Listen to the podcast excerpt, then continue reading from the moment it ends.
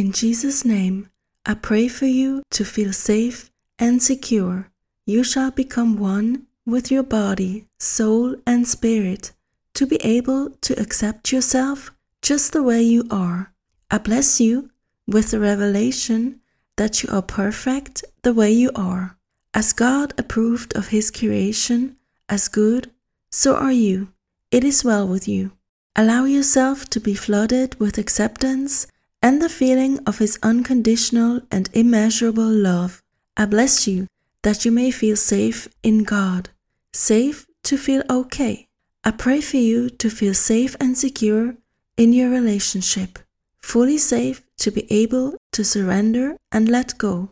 Jesus, I ask you to present your surrender to this very listener. You surrendered like no one else, and you are our role model. Surrender is fully natural and feminine. Catapult your queen daughter into a place of total security where she can fully surrender. Teach her surrender. Lead her into this floating condition, a place of peace where her soul finds rest. Flood her with your love and mercy. Help her receive the sensations in her body and soul and flow with them. Let her be receptive and be led by the stream of her sensations. Thank you. In Jesus' name, amen.